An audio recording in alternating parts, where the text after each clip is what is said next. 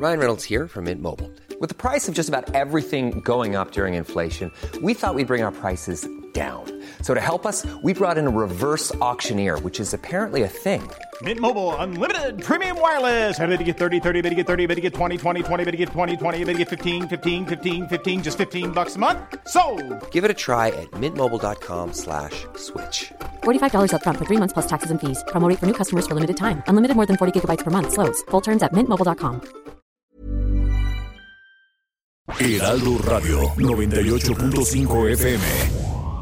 En Fundación Grupo Andrade IAP, al surgir la contingencia por COVID-19, nos unimos más que nunca con nuestra red de organizaciones civiles, con cuatro grandes iniciativas para superar la contingencia. Proyecto de alimentación, donde donan comidas para un niño o niña de casa hogar. Donación de despensas a comunidades marginadas. Red de voluntarios a distancia. Proyecto de donaciones económicas para la compra de materiales como caretas y cubrebocas. Visita nuestro sitio web www.fundaciongrupoandrade.org.mx. Todos somos Fundación Grupo Andrade, familia de corazón. En la Cámara de Diputados, el trabajo legislativo no se detiene e impulsamos leyes por consenso. Como la Ley General para la Prevención y Gestión Integral de los Residuos, para regular los desechos de aparatos eléctricos y electrónicos. También aprobamos la Ley General de Cultura Física y Deporte, que garantiza estímulos económicos a deportistas de alto rendimiento. La Ley de Caminos, Puentes y Autotransporte Federal, a fin de crear condiciones de accesibilidad para personas con alguna discapacidad. Cámara de Diputados.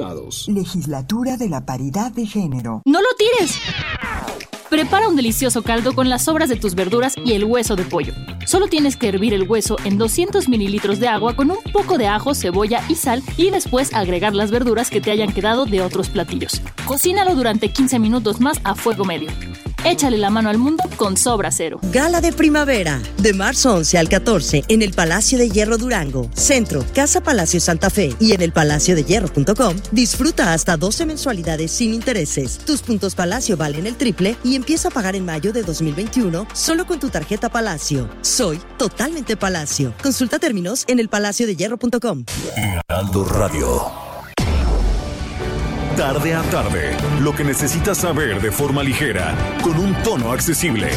Solórzano, el referente informativo.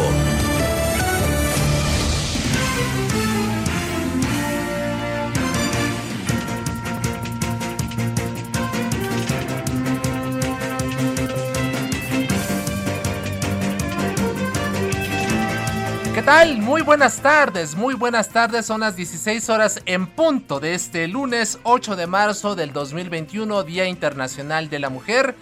A nombre de Javier Solórzano, titular de este espacio, el referente informativo aquí en el Heraldo Radio, y por supuesto, de todo el maravilloso equipo que le acompaña de manera cotidiana, le saluda esta tarde su servidor Isaías Robles, quien le pide su confianza para que a partir de este momento y hasta las 6 de la tarde se quede con nosotros a fin de darle a conocer la información más relevante que está ocurriendo en estos mismos momentos aquí en la Ciudad de México, en el resto del país y por supuesto en el resto del mundo que tiene que ver con estas movilizaciones que se han eh, realizado en diversos puntos de la Ciudad de México y también del país con motivo del Día Internacional de la Mujer. Tendremos eh, enlaces con nuestros colegas reporteros que están desplegados justamente de Heraldo Media Group a lo largo de toda esa trayectoria que ha tenido eh, la realización de esta marcha desde el Monumento a la Revolución hasta el Zócalo de la Ciudad de México.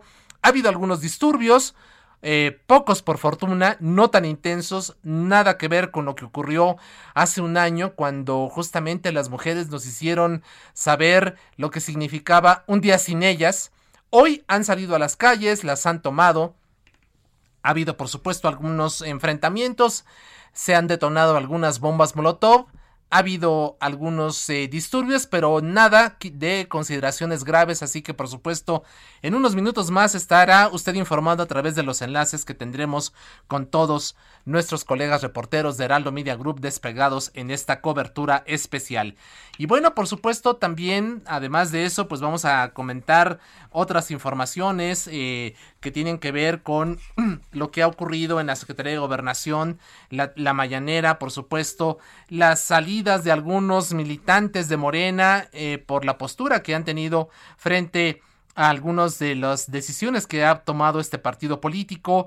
También tenemos, eh, por supuesto, información de la Fiscalía General de la República, la captura de algunos de los implicados en el asesinato de, nuevas, de nueve personas allá en Bavispe, Sonora. En fin, tendremos mucha, mucha información y le pedimos que nos acompañe a partir de este momento y hasta las 6 de la tarde en donde tendremos a detalle todo esto. Por lo pronto, sin mayor preámbulo y si usted no lo permite, vámonos directamente a un resumen de lo más importante. Esto es lo que usted debe saber para estar perfectamente bien enterado. Solórzano, el referente informativo. Bueno, desde el Monumento a la Revolución partió esta tarde el contingente de mujeres que integran la protesta por el Día Internacional de la Mujer aquí en la Ciudad de México. Previamente, cerca de 100 de ellas realizaron pintas en tapiales de madera que protegen la entrada del Museo de la Revolución allá en precisamente en esta zona. Otro grupo fue encapsulado en las inmediaciones del Metro Hidalgo. Varias manifestantes ya comenzaron a llegar al Zócalo capitalino. Otras movilizaciones han sido convocadas en varios estados del país. El fin de semana, colectivos feministas realizaron un homenaje a las víctimas de feminicidio y violencia de género en las vallas metálicas que levantaron las autoridades para proteger Palacio Nacional. En el sitio escribieron los nombres de las víctimas y colocaron listones, flores, velas y pancartas. Además, proyectaron con un cañón de luz la leyenda México feminicida en el edificio de Palacio Nacional. El presidente Andrés Manuel López Obrador reiteró que las vallas en inmediaciones de Palacio Nacional se colocaron con el objetivo de contener ataques de grupos conservadores que pudieran infiltrarse en los movimientos de hoy para evitar el lanzamiento de bombas Molotov. El presidente también calificó como un acto creativo y digno de respeto la inscripción de los nombres de las víctimas de la violencia en esas vallas el Día Internacional de la Mujer, la secretaria de Gobernación Olga Sánchez Cordero reconoció que México sigue teniendo una deuda histórica con las mujeres. Añadió que el gobierno propicia un diálogo abierto y franco con ellas, quienes son las primeras en señalar las formas de opresión a las que se enfrentan. En este 8 de marzo las protestas también se están dando de manera virtual. Algunas mujeres se manifestaron en la transmisión oficial de la mañanera con los hashtags no soy bot ni de partido, 8M, ni una menos, rompa el pacto y un violador no será gobernador. Usuarias de redes sociales rechazaron que sus manifestaciones provengan de un partido político. Estefanía Veloz anunció su renuncia a la militancia de Morena debido a la candidatura de Félix Salgado Macedonio a la gubernatura de Guerrero. En Twitter, la activista consideró que ello contradice la lucha social que le dio origen al partido. La Fiscalía General de la República capturó a Alejandro Escárcega Adame, conocido como El Tocayo, El Loco o El 15, quien fue identificado como uno de los presuntos implicados en el asesinato de nueve personas en Bavispe, Sonora. La aprehensión se llevó a cabo en el municipio de Nuevo Casas Grandes, allá en Chihuahua. En el Estado de México, trabajadores del sector salud del Instituto Mexicano del Seguro Social bloquearon carriles centrales y laterales de Periférico Norte frente al Hospital de Traumatología de Lomas Verdes allá en Aucalpan para exigir vacunas contra el COVID-19. Surit Berenice Romero sustituirá a Ricardo Sheffield como titular de la Procuraduría Federal del Consumidor. El funcionario dejará su cargo el próximo 15 de marzo para contender por la alcaldía de León en las elecciones del próximo 6 de junio. 40% de la población más marginada del país no puede cubrir sus necesidades más básicas. Así lo revela el índice de la tendencia laboral de la pobreza presentado por el Consejo Nacional de Evaluación de la Política de Desarrollo Social, el Coneval. Murió a los 75 años Ricardo González Gutiérrez, mejor conocido como Cepillín, tras padecer cáncer y luego de presentar complicaciones tras ser operado de la columna vertebral. Cepillín fue una de las figuras icónicas de la televisión mexicana a finales de los años 70 y principios de los 80. Nació el 7 de febrero de 1946 en Monterrey, Nuevo León. La compañía aérea Singapore Airlines inaugurará la próxima semana un pasaporte digital desarrollado por la Asociación Internacional de Transporte Aéreo que permitirá a los pasajeros demostrar su salud en relación al coronavirus, como sus pruebas de COVID o su estado de vacunación. El Papa Francisco regresó este lunes a Roma tras su histórica visita a Irak, la primera de un pontífice a ese país sacudido por la violencia y las guerras. Pese a ser considerado el viaje más arriesgado de su pontificado, su visita transcurrió sin incidentes y tuvo un fuerte impacto político y religioso.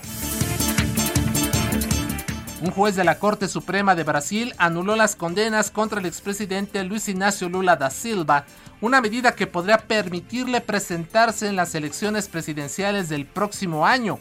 El juez Edson Fachin dijo que un tribunal de la ciudad sureña de Curitiba no tenía autoridad para juzgar a Lula por cargos de corrupción y que debe ser en todo caso juzgado de nuevo en los tribunales federales de la capital, Brasil.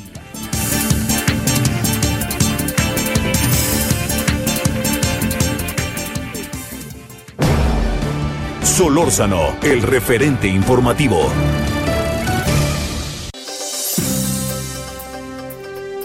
Y vámonos directamente al desarrollo de la información. Establecemos contacto con nuestra colega Jessica Moguel, reportera de Heraldo Media Group, quien se encuentra precisamente en la marcha feminista de este 8 de marzo desde que inició desde el Monumento a la Revolución. Jessica, ¿qué tal? Muy buenas tardes. ¿Dónde te encuentras en este momento? Así es, Isaías. Muy buenas tardes. Te saludamos con gusto. Estamos justamente en estos momentos del Monumento a la Revolución y que ellos están concentrando de nueva cuenta lo que será el, el segundo contingente de las colectivas feministas que partirán hacia el Palacio Nacional motivo de la marcha del 8M del Internacional de la Mujer. Déjame comentarte que a diferencia de lo que vimos, que las colectivas feministas iban avanzando a las 2 de la tarde, pues bueno, esos contingentes que saldrán a partir de este momento no, no son una marcha separatista, son mixtos, pueden venir hombres y mujeres.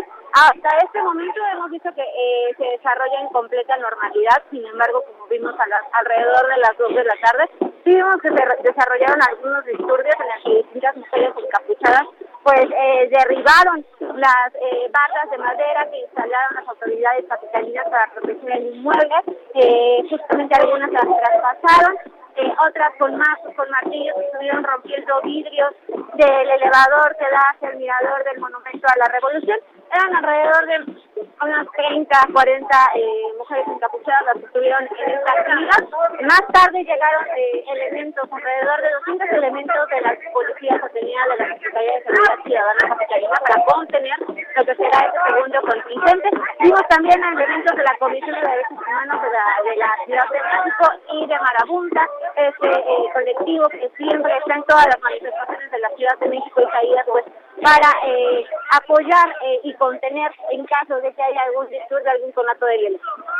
Así es, Jessica. En comparación con el contingente que partió a las 14 horas, ¿cómo ves el, el que se está concentrando en estos momentos? Isaías, en este momento vemos batucada, vemos bailes, vemos fiestas cantos. A las 2 de la tarde también los hubo, en menor cantidad, pero también hubo conatos de violencia. Ahorita todo está en completa calma en el Monumento a la Revolución. Hemos visto personas que llegan con pancartas, niños que también vienen a la marcha con sus familias, distintas colectivas feministas, algunos familiares de, eh, de mujeres víctimas de feminicidio. Entonces, hasta este momento, en el Monumento a la Revolución, todo en completa normalidad. Así es. Aproximadamente sé que es difícil porque tú estás ahí en medio, no puedes tener una visión muy eh, general, pero eh, a grosso modo, Jessica, como cuántas personas están en esos momentos allí? Pues mira, han estado, no, por la pandemia, Isa- Isaías, no han estado permaneciendo aglomeradas durante muchos minutos, han estado av- avanzando.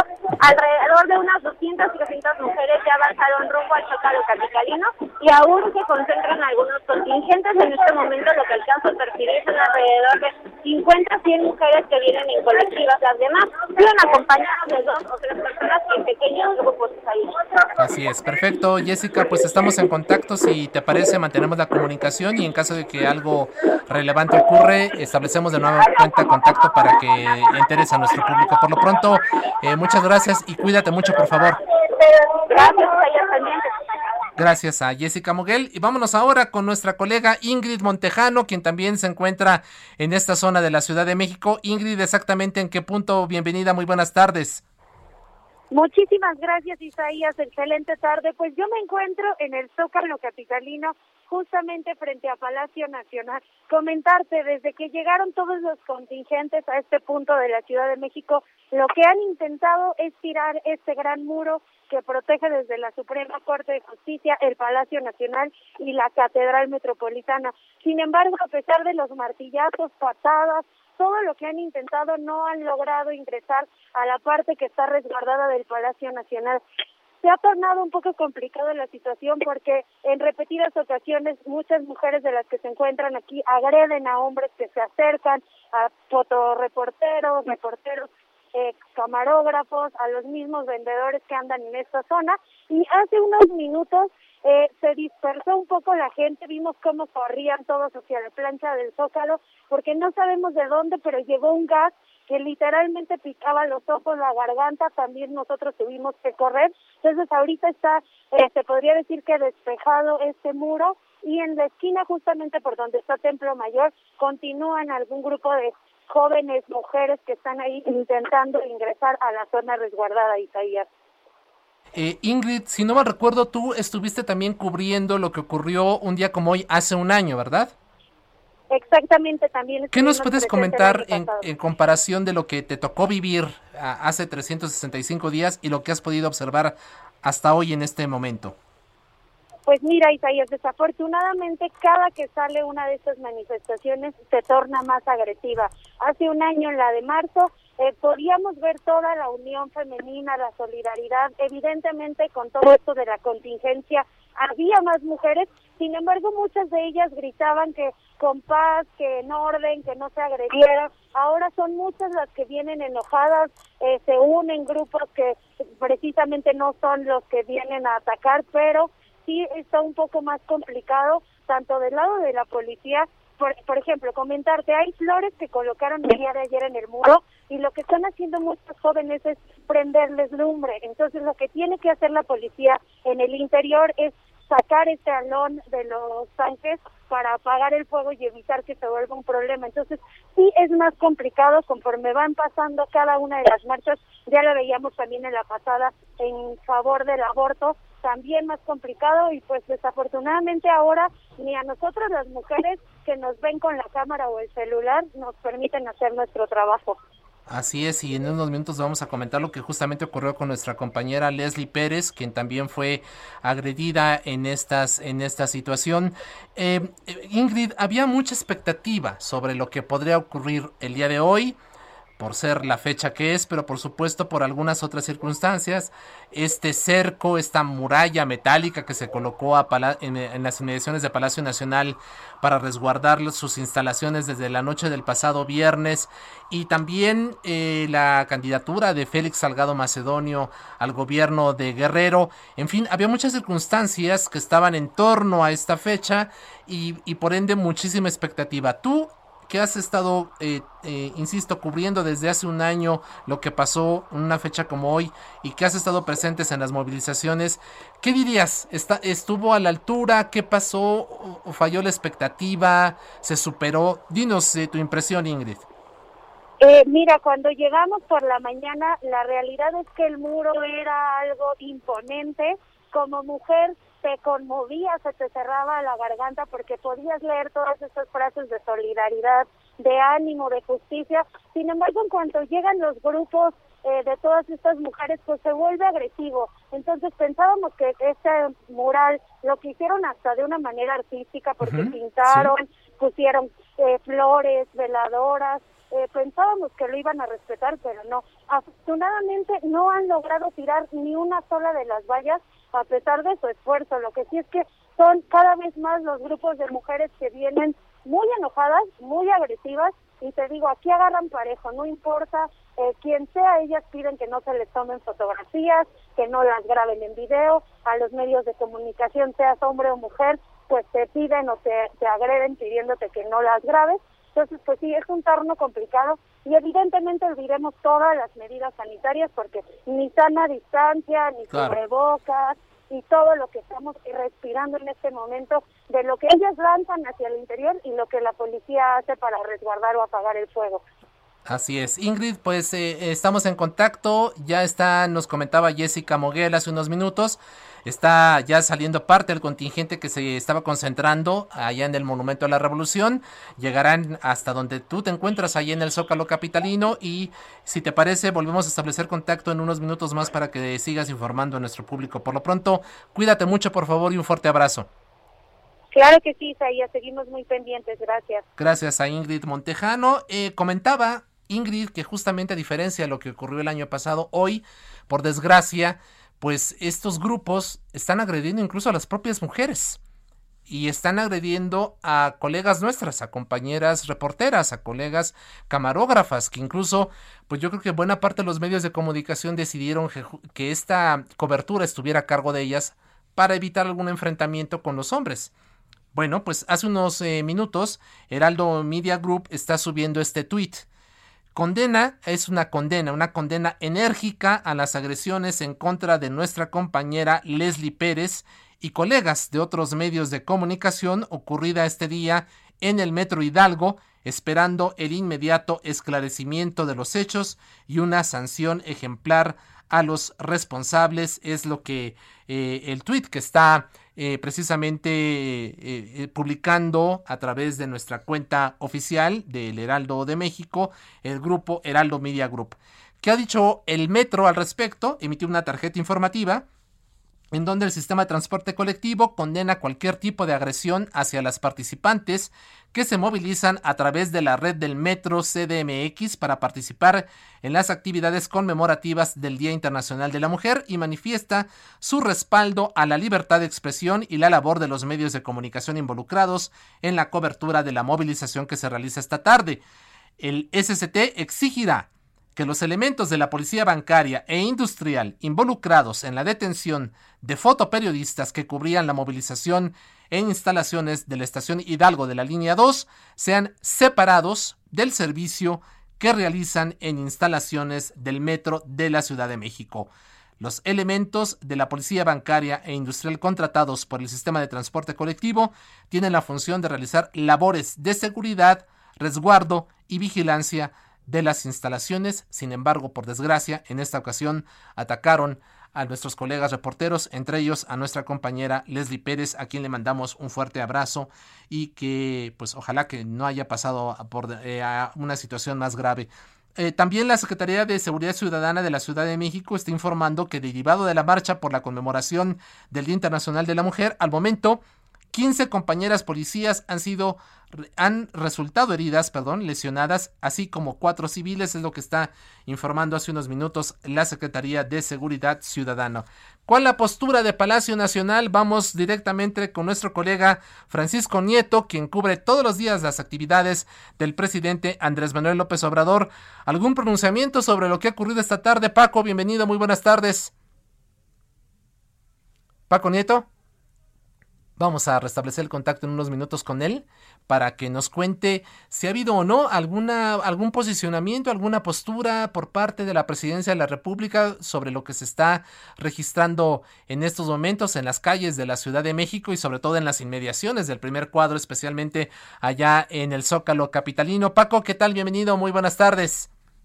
¿Qué tal, Isaías? Muy buenas tardes. Pues eh, aún no hay un pronunciamiento de lo que está sucediendo en estos momentos en el centro histórico de la Ciudad de México por parte de presidencia, por parte de la vocería o por parte del, propio presidente Andrés Manuel López Obrador, pero lo que sí te puedo comentar es que hoy en la mañana pues estuvo enfocada en el Día Internacional de la Mujer, donde el presidente López Obrador estuvo acompañado de todas las funcionarias de su gabinete, así como de invitadas especiales. También fue una conferencia que se dio dentro de una enorme valla que se colocó desde la semana pasada y que ha generado mucha polémica y una justificación por parte del propio presidente.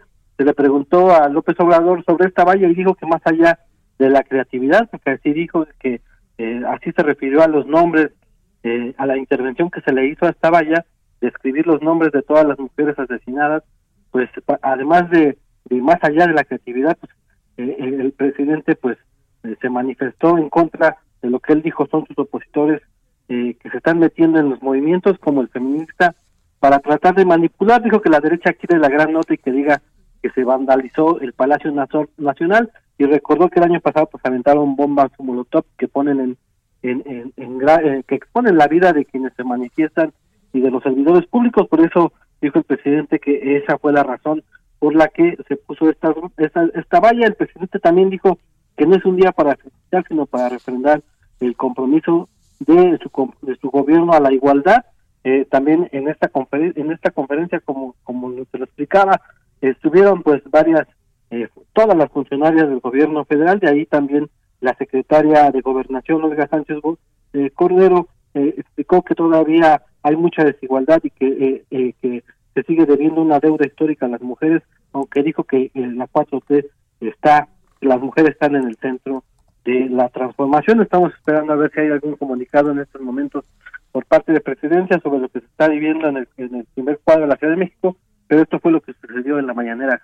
Eh, Isaías. Así es. Eh, Paco, ¿tú cómo has notado en estos últimos días, a partir justamente de la instalación de este, de este muro, de esta valla, ahí en Palacio Nacional, el, el, ánimo al interior de, del, del centro del poder en México?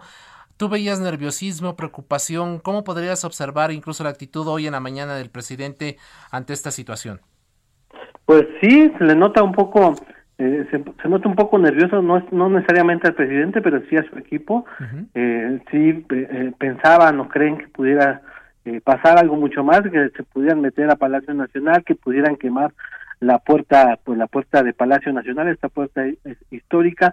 Pues vimos a un presidente López Obrador que pues que aún falta, le falta sensibilidad al tema de la perspectiva de género, él explicó que, su, que, que entiende el movimiento, que hay un hay una, un reclamo genuino, pero que todavía pues dentro de este este eh, eh, grupo pues hay gente infiltrada que está tratando de manipular y echar a perder por lo que él llama la cuarta transformación. Así es, Paco, pues estaremos pendientes en cualquier momento si hubiese algún pronunciamiento sobre lo que está ocurriendo en estos momentos en las calles de la Ciudad de México y especialmente allí en el primer en el primer cuadro de la ciudad, en el Zócalo capitalino, establecemos contacto contigo si te parece bien.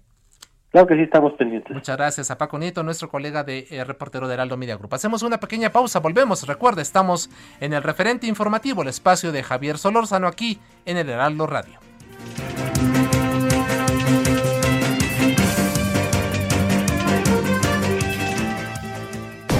El referente informativo regresa luego de una pausa. Heraldo Radio, la HCL se comparte, se ve y ahora también se escucha.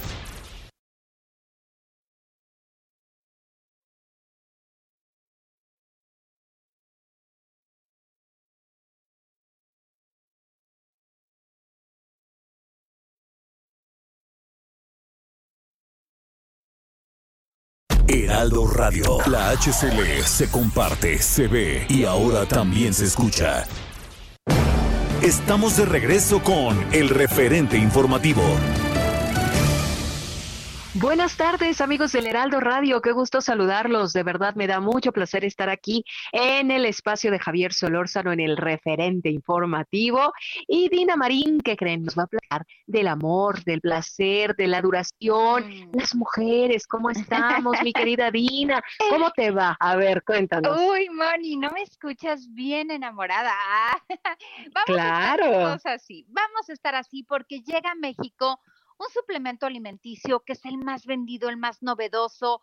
Ya lo tenemos aquí y es un método seguro para reactivar nuestra vida sexual, para mantenerla intensa, para aumentar la potencia y el vigor. El teléfono 800 2305 mil, ténganlo a la mano, les garantizo que lo van a marcar, porque además el día de hoy les conviene. Fíjate que eh, a nivel mundial se ha aumentado a través de productos como por ejemplo las pastillas azules, eh, pues la actividad, la potencia y el vigor en las relaciones amorosas. Pero bueno, eso ya es cosa del pasado porque estos antiguos, antiguos métodos tenían efectos colaterales, además, pues aunque aumentaron el 28%, el efecto era muy breve, el 28% en la práctica sexual. Hoy tenemos estos mismos resultados, pero además sin efectos colaterales sin efectos secundarios y esto nos los da Black the New Blue. Es el negro es el nuevo azul, ya está en México sin ningún riesgo y además eh, con un efecto prolongado, indefinido y duradero. Tenemos esta oportunidad de reactivar esta vida sexual, de hacerlo de la mejor manera posible y más segura marquen al 800 230 5000 ahí lo pueden conseguir. Eh, hoy hay una oportunidad porque compras uno y el segundo es gratis. Así que creo que vale mucho la pena. A las mujeres pongámonos bien eh, activas, proactivas, pilas, porque es finalmente un autorregalo. Hay que disfrutar de esa parte de nuestra salud, claro. que es la sexualidad. Muy bien. Pues ya escucharon, amigos, a marcar al 800 mil Gracias, Dina. Aprovechen el momento. Muy bien. Regresamos contigo, Javier Solórzano. Solórzano, el referente informativo.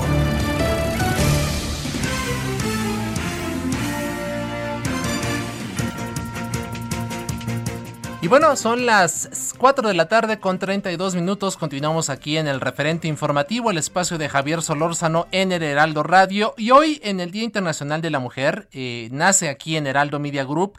Mente Mujer, la voz que inspira, es un proyecto ideado por mujeres y por compañeros de nuestra redacción decididos a trabajar en equipo y con equidad. La editora de este espacio es Andrea Merlos, pero está auspiciado por supuesto por la señora María Cristina Mieres y lo que busca este nuevo suplemento que se va a publicar a partir de hoy y hasta y, todos los todos los lunes y todos los viernes en las páginas del Heraldo de México es eh, eh, eh, descubrir esta infinidad de asuntos que se pueden tratar, temas que con lo que se busca tomarnos, tomarlas de la mano para crecer, para lograr lo que juntos soñamos como sociedad, lo que proyectamos, romper estereotipos, eh, estar fuera de la batalla de sexos y en Mente Mujer pues justamente lo que se pretende es caminar juntos para hablar del empoderamiento femenino, de finanzas personales, de retos laborales, de la situación actual de las mujeres en diferentes ramas profesionales, de la situación de la mujer en México y el mundo, del crecimiento profesional y personal, de la maternidad y lactancia en el ámbito laboral, del feminismo y sororidad, en fin, en Mente Mujer lo podremos leer todos los lunes y viernes a partir de hoy en la edición empresa del Heraldo de México. Y bueno, pues ahí está la recomendación amplia para que usted siga las páginas de este gran diario esta nueva sección, este nuevo suplemento que eh, está coordinado por nuestra colega Andrea Merlos y por supuesto por la señora Cristina Mieres. Así que pues ahí está, lo invitamos a que conozca Mente Mujer, la voz que inspira. Solórzano, el referente informativo. Y vamos a establecer contacto con Paulina Amosurrutia. Ella es coordinadora nacional de Unión Mujer. Eh, es una organización que busca un feminismo integral que represente a todas, pero también a todos. Paulina, ¿qué tal? Bienvenida, muy buenas tardes. Hola, buenas tardes. Muchas gracias por el espacio y gracias por hablar de este tema en este día de manera central. Así es. Paulina, de entrada yo te preguntaría, eh, eh, ¿cómo has visto la movilización en este 8 de marzo aquí en la Ciudad de México? ¿Cuál, ¿Cuál, es tu primera impresión a bote pronto de esta marcha que, que, salió a las 2 de la tarde? Una más que está saliendo en estos momentos del Monumento a la Revolución. ¿Cuál tu impresión de entrada? Pues mira, te diría que mi impresión es que todas tenemos el derecho de salir a denunciar, que es importante que así se haga, que además ayer con lo que pasó en Palacio Nacional, los oídos sordos de nuestro gobierno era necesario volver a salir, aunque para mí, para el movimiento que preside Unión Mujer, creemos que solo es el primer paso, después hay que construir, porque no sé si te pasa, pero pasa este día y el 10-11 nosotros sentimos como que se dijo mucho, pero se hizo poco. Entonces es el primer paso, válido, pero tenemos que dar más pasos. Así es. Eh, la expectativa se superó, quedó corta. ¿Cómo verías tú en un eh, primer comentario así a bote pronto? Pues mira, yo te diría que la expectativa era compleja. Estamos en tiempos de pandemia, pero yo todavía eh, veo una marcha que le hace falta propuesta yo soy madre de dos hijos hombres y dos niñas y te diría que si les pasara algo a mis niñas no saldría sola, saldría con mi esposo y con hombres y mujeres que las quieren igual que yo. Entonces todavía me pesa ver marchas en las que no puede ir ni un reportero hombre porque es tratado mal. Creo que el tema de la violencia de la mujer es un tema que nos atañe a todos y a todas y que tendría que trabajarse de manera complementaria y corresponsable con el hombre. Así es, y yo creo que pues eh, estamos juntos como parte de esta sociedad edad trabajando para eh, tener un, mejor estatus y, y, que nos complementamos y que somos necesarios unos de unos nos necesitamos a los otros. Así que importante tu primera eh, visualización, Paulina, sobre lo que ha ocurrido en estas movilizaciones el día de hoy aquí en la Ciudad de México. Pero ahora, platícanos más de esta campaña. Juntas somos más fuertes. ¿De qué va? Mira, Unidas Somos Más Fuertes es una campaña que busca que se deje a un lado la polarización de este día. Creo que la mujer de a pie mexicana se sale mucho del estereotipo que busca el feminismo como tal. Mira, por darte datos, ¿no? Hay eh, el doble de mujeres trabajando en calle en prostitución por la pandemia. Hay 80% de las mujeres que estaban tomando un tratamiento eh, de cáncer de mama que ya no lo pueden hacer por el Seguro Popular.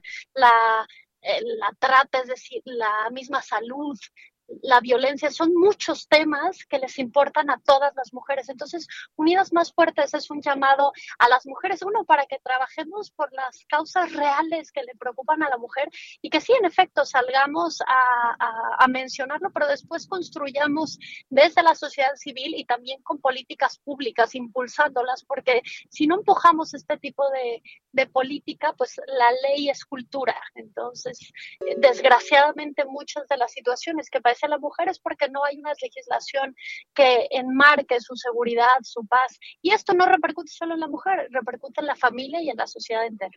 Y es eh, un feminismo incluyente, es una de las propuestas que ustedes están presentando. ¿Qué significa eso, Paulina?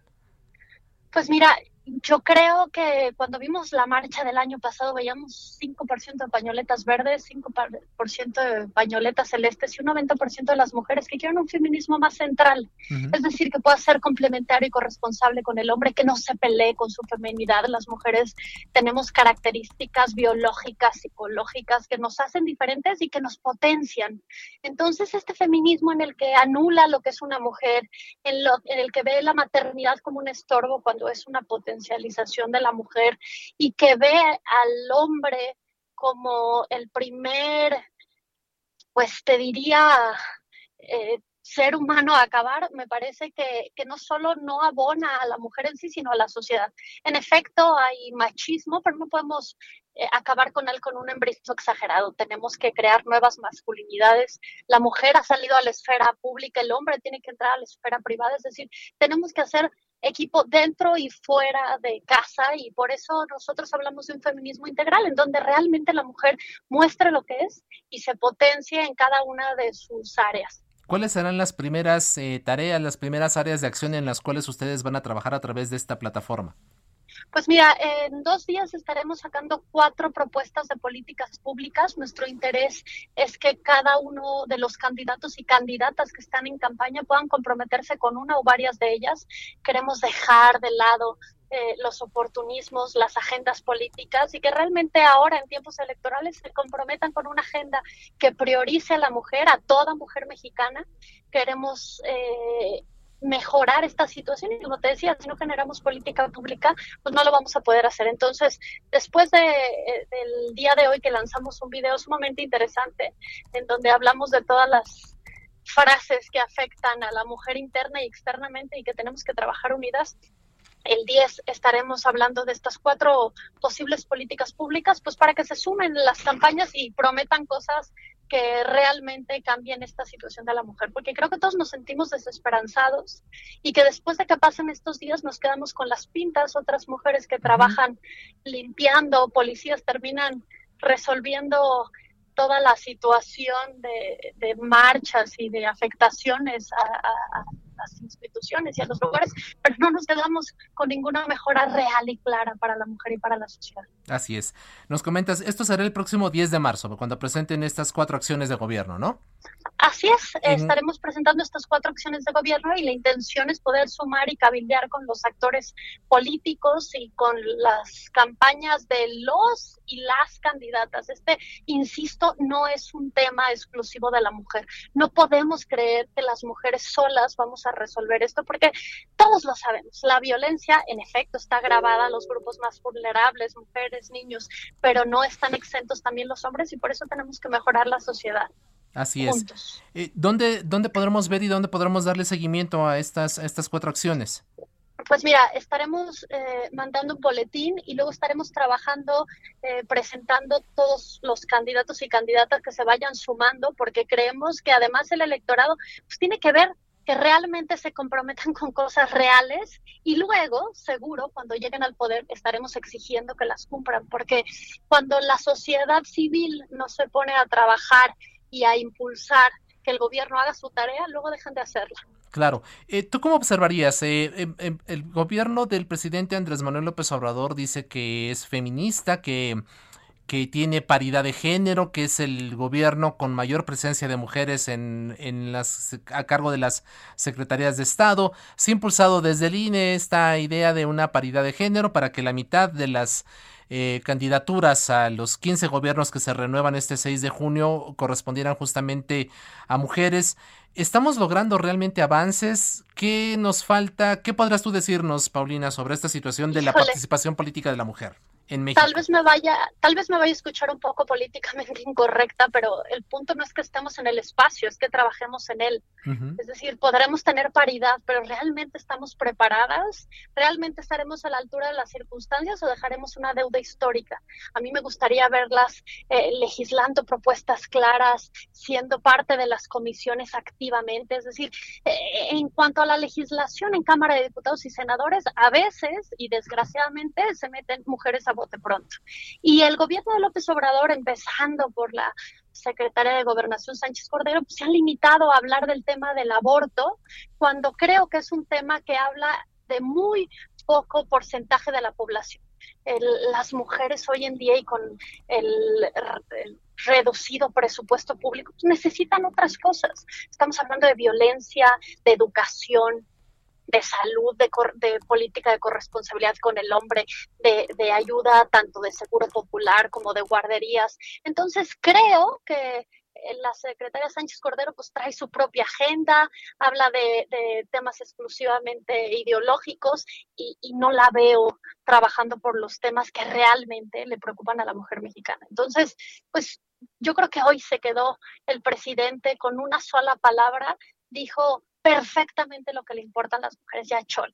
Entonces, bueno, si él cree que es un tema oportunista de partidos, pues el problema es que él no nota que tiene un problema y que no es consciente de la realidad de las mexicanas. Así es.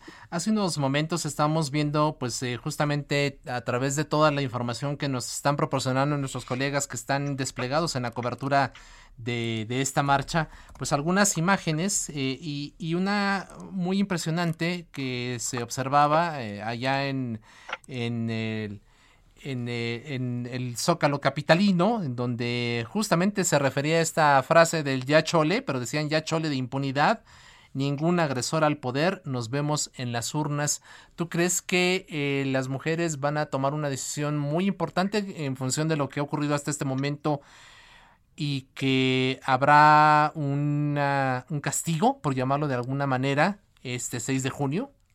Definitivamente, y no solo en el caso de Salgado Macedonio, necesitamos entender que tenemos que enterarnos como mujeres de cuáles son las propuestas de campañas de los y las candidatas. El hecho de que una candidata mujer sea candidata femenina no quiere decir que vaya a apoyar a las mujeres. Entonces, como sociedad civil, tenemos que ponernos a revisar las propuestas de cada uno de los candidatos y creo que lo estamos haciendo. Este caso es nombradísimo y por supuesto que tendrá su coto político, pero yo diría y, haría un llamado a todas las mujeres mexicanas que de verdad hagamos una reflexión clara de quién vamos a, a otorgar nuestro voto, de cómo lo vamos a hacer y que empecemos a impulsar un feminismo que de verdad nos acoja a todas con los problemas que realmente afectan a las mujeres mexicanas.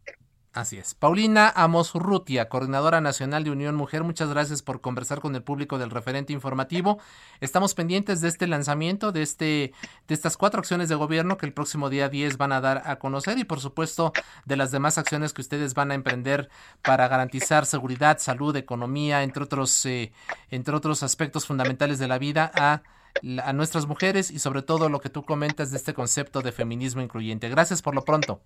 honestamente te agradezco enormemente el espacio a una visión más central, más corresponsable con el hombre y esperemos que en efecto sigamos trabajando en ello para ver un mejor México para las mujeres, pero también para los hombres y para los niños. Muchas gracias por el espacio. Al contrario, Paulina, gracias por tu confianza. Muy buenas tardes. Buenas tardes. Vamos ahora de nueva cuenta a las calles de la Ciudad de México. ¿Qué está pasando en esta marcha feminista? Daniel Magaña, ¿dónde te encuentras? Bienvenido, muy buenas tardes. ¿Qué tal, Isaías? Muy buenas tardes. Efectivamente, nosotros nos encontramos en las calles de la ciudad. Fíjate que, pues, este contingente que se ubicaba en la zona de Hidalgo y la avenida Pasó de la Reforma, pues eh, trascendió precisamente de este grupo de unas eh, pues siete mujeres que habían sido encapsuladas en este punto las autoridades pues les pedían que entregaran tanto pinturas o algunos objetos con los que pudieran agredir a las personas que acudían a esta marcha. Prácticamente estuvieron un par de horas en ese lugar. Finalmente llegaron otro grupo de mujeres. Después de algunos enfrentamientos lograron liberar a sus compañeras y ya este contingente avanza en dirección hacia la zona del Zócalo Capitalino, ellos ya están avanzando sobre la calle de 5 de Mayo. Hace unos minutos, bueno, pues partió el último de los contingentes de la zona del Monumento de la Revolución. En este momento estamos por llegar hacia la zona del Palacio de Bellas Artes. Hay que decirlo, este grupo pues no únicamente se ha limitado a lanzar algunas consignas, de precisamente las exigencias hacia el gobierno, pero bueno, pues han mantenido al margen de realizar algún tipo de pinta o algún ah, tipo de destrozo ellas están por llegar hacia la zona del eje central Lázaro Cárdenas y bueno, pues de esta manera es como continúa la serie de movilizaciones que prácticamente desde las mañanas pues se han presentado aquí en el primer cuadro capitalino. Así es, Daniel. ¿Estamos hablando de hombres y mujeres en este caso? No, son únicamente eh, mujeres, la mayoría de ellos aportan a playeras de color morado, que es prácticamente, pues, eh, por así decirlo, el color de batalla, como dicen ellas, están a, pues por llegar hacia la zona del eje central. Estamos justamente a un costado del Palacio de Bellas Artes. Obviamente todo el tapial de acero que se había colocado, bueno, pues ha sido pintado con las exigencias de las mujeres, pero bueno, pues en este momento ya están por incorporarse hacia la zona del eje central y bueno, posteriormente pues trasladarán esta protesta hacia la zona del Zócalo Capitalino. Así es, más o menos de cuántas personas hablamos, Daniel, por último. Este contingente se conforma pues de aproximadamente 200 mujeres, las cuales, bueno, pues en la parte de la vanguardia, pues como tú lo escucharás, tienen algunos tambores de guerra con los cuales, bueno, pues están dando eh, pues, seguimiento a eh, pues estas protestas. Avanzamos ya en la zona del eje central, estamos llegando pues a este antimonumento que se ubica unos metros antes de la zona del eje central, en donde, bueno, se detendrán algunos minutos y posteriormente continuarán la marcha sobre la calle del 5 de mayo. Así es, Daniel, muchas gracias. Cuídate mucho, por favor, y estamos en contacto. Continuamos atentos, muy buenas tardes. Vamos ahora con Rogelio López, desde otro punto. ¿Qué tal, Rogelio? Bienvenido, muy buenas tardes. ¿Dónde te encuentras? Muchas gracias, Isaías. Bueno, nosotros nos encontramos justamente a un costado de lo que es Palacio Nacional y bueno, pues continúan las agresiones contra este muro el cual, bueno, pues fue instalado este famoso rompeolas, vallas de metal, y bueno, pues han sido pues varias encapuchadas las cuales han arremetido contra este muro, logrando zafar tres hojas de este eh, de esta valla metálica. Con ello, bueno, pues han sido bastantes las agresiones que ha recibido la policía, las mujeres policías han salido eh, desfilando varios y varios lesionados, el escuadrón de rescate y urgencias médicas pues llega un momento que no se da abasto y bueno, pues empieza a pedir refuerzos para poder así trasladar y atender a los elementos policíacos, los cuales han salido pues bastante lesionados. Te comento que también, bueno, pues ah, se ha tenido que utilizar el extintor, eh, han tenido que accionar los extintores esta, eh, en esta parte de la valla metálica para poder así repeler y poder aguantar a las agresiones de estas encapuchadas y por lo que eh, te puedo comentar es de que continúa sin que eh, puedan cesar estas agresiones en este muro hacia lo que es Palacio Nacional. Hay que tener mucho, mucho cuidado, no hay nada que hacer aquí en esta zona del Zócalo, hay mucha movilización y continúa toda esta situación por parte de las agresiones. En este momento nuevamente vuelven a activar los extintores, nuevamente eh, están pues eh, tratando de repeler o de contener más bien las agresiones, pero no no es suficiente, continúan con martillos, continúan con mazos y bueno, con todo lo que pueden. De hecho, uno de esos rompeolas fue utilizado como ariete para poder penetrar la valla de policías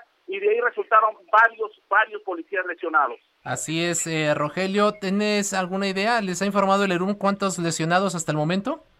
Mira, más o menos lo que se ha eh, comentado y por lo que pudimos preguntar, alrededor de unos 20 lesionados eh, llevan en esta zona solamente. Falta todavía la, zona de, de, lo que es eh, el, Reforma Hidalgo hasta lo que fue el Palacio Nacional. Así es. Estamos en contacto, Rogelio. Si te parece bien, volvemos a establecer contacto en unos minutos más para que actualice la información a nuestro público. Por lo pronto, cuídate, por favor, y un fuerte abrazo.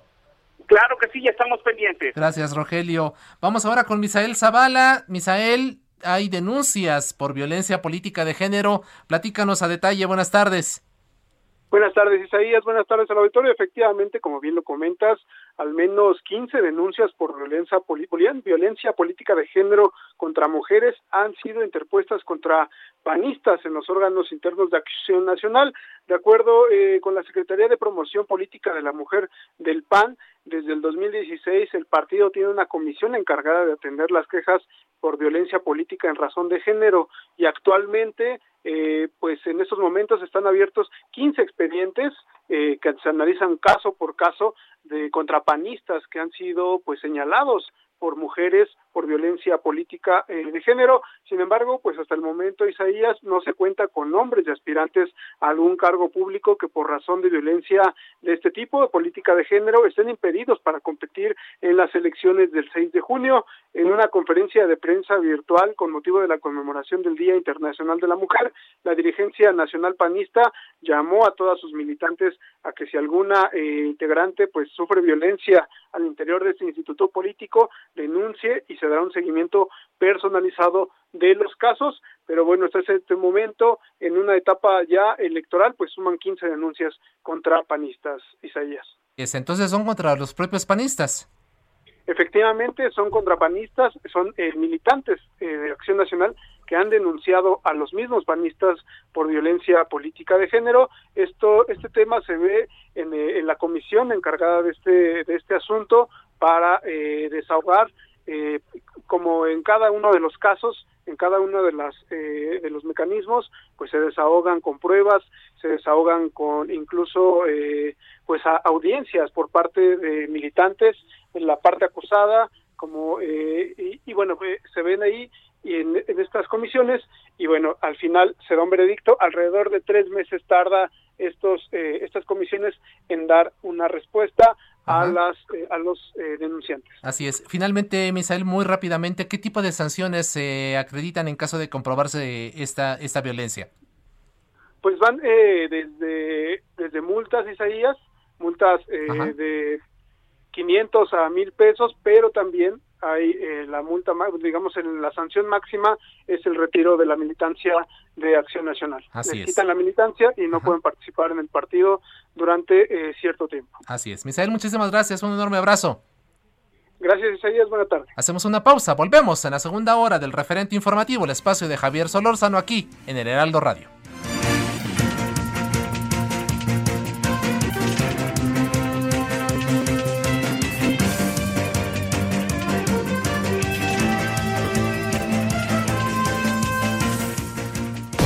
El referente informativo regresa luego de una pausa.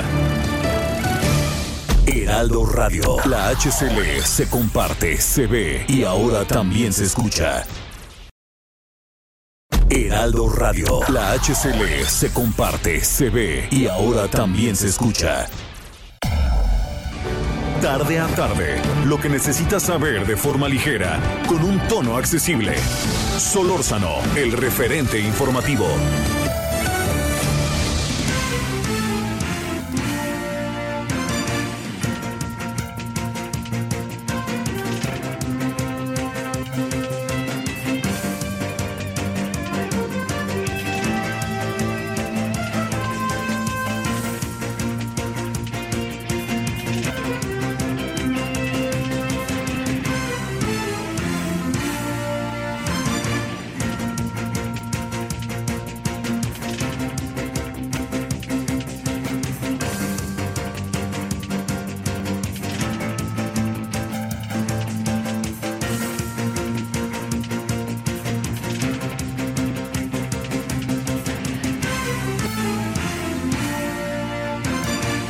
Tal? Muy buenas tardes. Son las 5 de la tarde con un minuto. Estamos en este día 8 de marzo del año 2021 en el referente informativo, el espacio de Javier Solórzano aquí en el Heraldo Radio. A nombre de él, de su titular, tiene el honor y el gusto de saludarles esta tarde su servidor Isaías Robles. Por supuesto, a nombre también de este maravilloso equipo que todos los días acompaña a Javier Solórzano en su transmisión diaria. Le invitamos para que desde este momento como esperemos haya ocurrido desde las 4 de la tarde cuando inició este programa y hasta las 6 nos siga acompañando, nos siga dando el beneficio de su atención para llevarle a usted la información más relevante que está ocurriendo en estos momentos y por supuesto tiene que ver, todo gira en torno a estas movilizaciones que se han realizado aquí en calles de la Ciudad de México con motivo del Día Internacional de la Mujer. Usted ha escuchado a nuestros colegas reporteros, a nuestras colegas eh, reporteras que han estado desplegadas eh, haciendo esta cobertura especial. Jessica Moguel, Ingrid Montejano y por supuesto Daniel Magaña, Rogelio López y todos ellos que están haciendo una puntual, un puntual seguimiento de lo que está registrándose en estos momentos en las calles del primer cuadro, desde el eh, Monumento a la Revolución hasta el Zócalo Capitalino, en donde están llegando los diversos contingentes. En unos minutos más le tendremos todos los detalles, nuevamente contacto con todos ellos a fin de que nos platiquen qué es lo que está ocurriendo en estos momentos. Por lo pronto, pues eh, estamos hablando ya de, al, por lo menos nos decía, en esta zona del, del, primer cuadro, directamente ahí en el Zócalo Capitalino, nos decía Rogelio López, nuestro compañero reportero eh, vial, que hay por lo menos unos 20, 20 personas lesionadas, la mayor parte de ellas policías. Y es que estos contingentes ya han logrado derribar tres de estas enormes planchas. Imagínese usted el tamaño y el peso. Vamos a ver si alguno de ellos nos puede dar más detalles de estos, estos muros que se instalaron allí para proteger eh, las instalaciones de Palacio Nacional, pero pues, son muros de una altura impresionante que han sido incluso pues allí eh, pues eh, asegurados para impedir que pudieran ser derribados, sin embargo pues los contingentes lo han logrado, se rompieron tres de estas hojas que están ahí como parte de esta valla metálica y pues en esta en estos altercados pues desgraciadamente muchas mujeres entre ellas policías pues han resultado lesionadas se ha arrojado eh, se han utilizado extintores arrojando justamente su contenido. No es gas eh, lacrimógeno pero si esto está provocando pues algunos problemas para las personas que se encuentran en esta zona. Así que tendremos en unos minutos más nuevos enlaces con nuestros colegas reporteros desplegados en la zona. Por lo pronto si usted no tiene mayor inconveniente, vámonos directamente a establecer contacto con Ivonne Vargas. Ella es asociada en Capital Humano en el Centro de Estudios del Empleo Formal. Y es que fíjese que a partir justamente de la pandemia, de por sí yo creo que ella nos va, Ivonne nos va a permitir ahorita entender qué pasaba con las mujeres en el ámbito laboral mexicano, pero qué ha sucedido aún a raíz justamente de la pandemia, cómo se ha agravado, se ha precarizado su situación. Iván, Iván, bienvenida, muy buenas tardes, gracias por estar con nosotros y conversar con el público del referente informativo. ¿Qué tal, Isaías? Buenas tardes. Te mando un saludo a ti y a todo el auditorio que te escucha. Muchas gracias, Ivonne. A ver, platícanos, eh, ¿qué ha pasado con la mujer en el ámbito laboral a partir de hace justo un año, cuando estábamos ya con los primeros casos de COVID-19 en nuestro país? Mira, Isaías, algo que estamos viendo y que me parece que, pues quizá en esta, en esta aseveración que voy a comentar no hemos descubierto el hilo negro, y que se trata de cómo las mujeres están incorporando como producto de la pandemia eh, actividades extra o un tiempo extra en, en sus vidas, que este está orientado, bueno, al cuidado de familiares, mayores actividades en el cuidado de los niños, en temas académicos. Este tiempo extra en casa, eh, digamos que existía con anterioridad. Lo que hoy es preocupante es cómo a partir de la pandemia impacta esta, em, este poco apoyo o esta dificultad que tienen las mujeres para lograr conciliar ambas esferas, la parte laboral y la parte también en la familia. ¿Qué es lo que está sucediendo? Que eh, este sentimiento de agobio, eh, esta ansiedad por querer cubrir eh, de manera, digamos, perfecta o completa varias actividades, está propiciando que las mujeres tengan deseo de renunciar al crecimiento profesional, por ejemplo, si va a suceder algún, si hay alguna oportunidad de algún ascenso, si hay alguna oportunidad de presentarse para nuevos proyectos. Eh, lo que algunas mujeres están diciendo es, eh, ante el temor a ser enjuiciadas por no hacer bien las cosas, ante la imposibilidad de coordinar adecuadamente las cosas que suceden en casa, prefiero renunciar a esa oportunidad de desarrollo como una primera alternativa. Segunda alternativa, eh, renuncio al trabajo, si las posibilidades lo permiten, pues bueno, me dedico a actividades en el núcleo eh, de casa. Y la tercera opción es, eh, me voy a lo mejor a una actividad informal que represente una oportunidad de organizarme de una manera distinta, seguir teniendo una percepción y poder seguir adelante. Entonces, ¿qué es lo que nos pone quizá en el radar esta pandemia?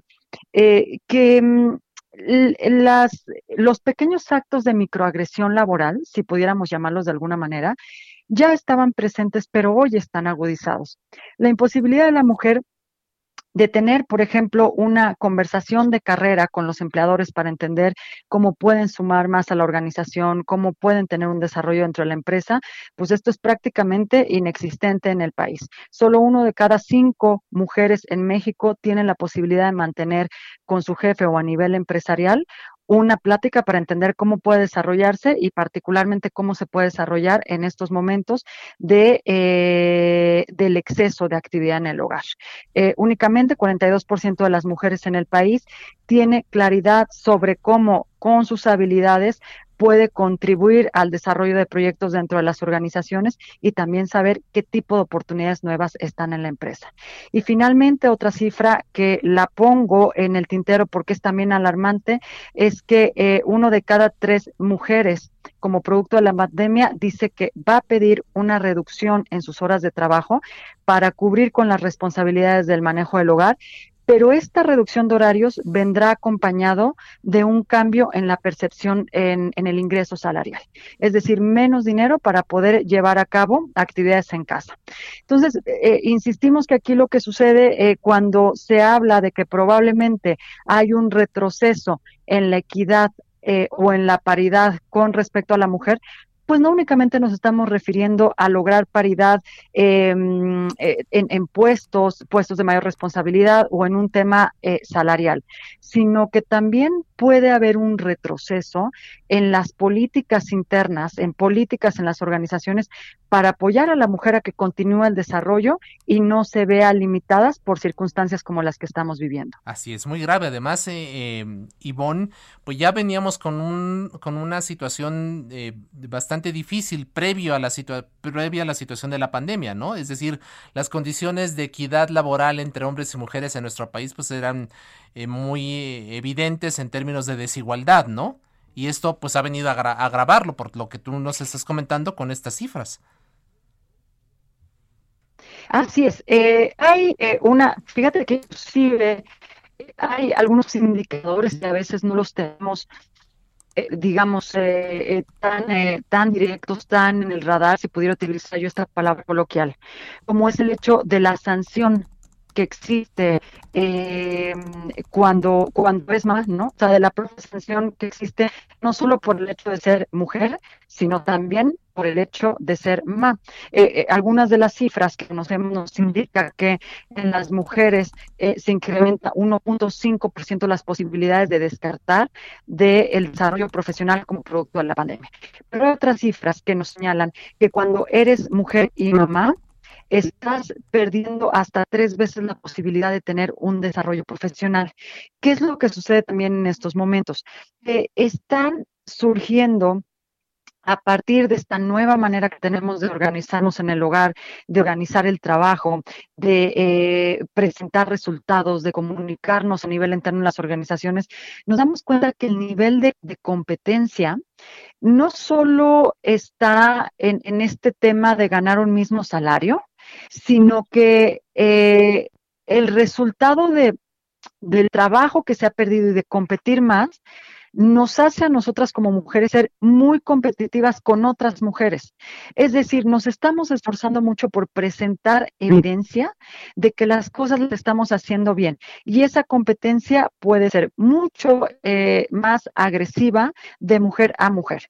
¿Por qué? Porque hoy tenemos, eh, además del incremento en las labores del hogar y de tener que organizarnos distintos, pues tenemos una pérdida de empleos mucho más significativa en mujeres que en hombres. Tenemos una condición salarial también diferente, ¿no? Las mujeres tienen de alguna manera que trabajar, por ejemplo, esto es una cifra que impacta, trabajar 15 meses para ganar eh, económicamente hablando lo que un hombre lograría en 10 meses. Entonces, eh, cuando, cuando digo esto es que la mujer es, eh, trae un nivel de ansiedad porque compite no solo con los hombres, sino porque compite con otras mujeres para tener una oportunidad de trabajo.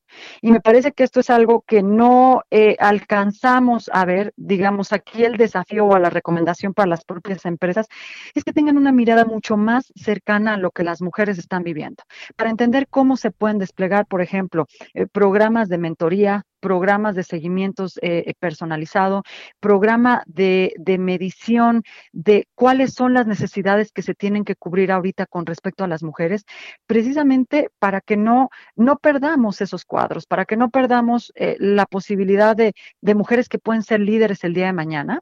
Esto le pegaría muy fuerte no solo al desarrollo de la mujer, le pega también al desarrollo de las jóvenes y de niñas que no están viendo referentes de mujeres que pueden salir adelante en pleno periodo de pandemia porque no cuentan con el apoyo ni de políticas públicas y tampoco de las organizaciones. ¿Cuántas mujeres perdieron su empleo a raíz precisamente de la pandemia, Ivonne?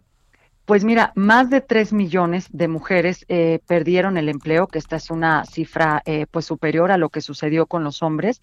Y esto tiene que ver eh, también en cierta medida, algo que hemos escuchado y que es real, las mujeres de alguna manera están sobreofertadas en industrias que tuvieron un impacto eh, mayor como producto de la pandemia. Si ponemos la lupa en una industria como turismo, eh, como hostelería, que agrupa eh, actividad gastronómica, restaurantera, también turismo, comercio inclusive, las mujeres están sobreofertadas en estas actividades con respecto a lo que sucede con un hombre.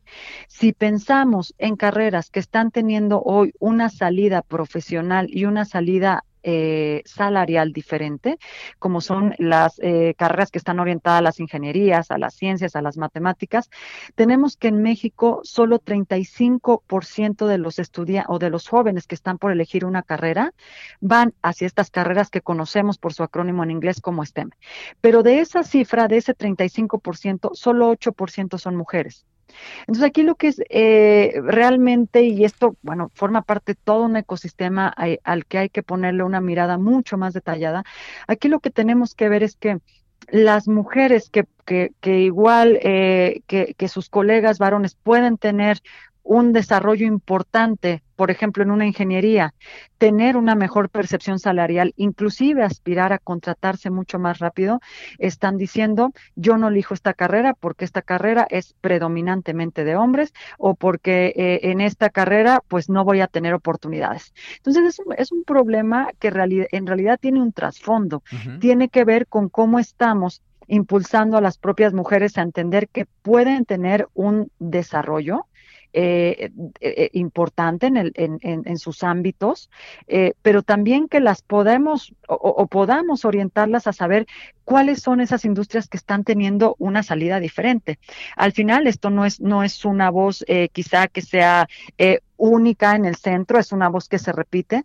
Tenemos que romper con esos estereotipos eh, orientados a que las mujeres tienen solo ciertas habilidades, que son las que están enfocadas a comunicación la mayoría de las veces, o que tienen más destrezas para estar en ciertas carreras, o que tienen más destrezas para eh, eh, llevar ya que están contratadas ciertas actividades, porque al final todo esto forma parte de un estereotipo y de una cadena que se repite y no permite salir a las mujeres de esa brecha que existe en el país. Ahora, Ivonne Vargas, asociada en Capital Humano en el Centro de Estudios del Empleo Formal, eh, esta situación que tú nos estás describiendo a través de estas cifras que son verdaderamente impresionantes en términos de empleo, de pérdida de empleo, 3 millones, el hecho de que una de cada tres mujeres esté pidiendo que se reduzcan las horas de trabajo para poder atender sus otras necesidades como madres, eh, ahora que los niños pues no han podido ir a las escuelas, esto a costa de menor dinero.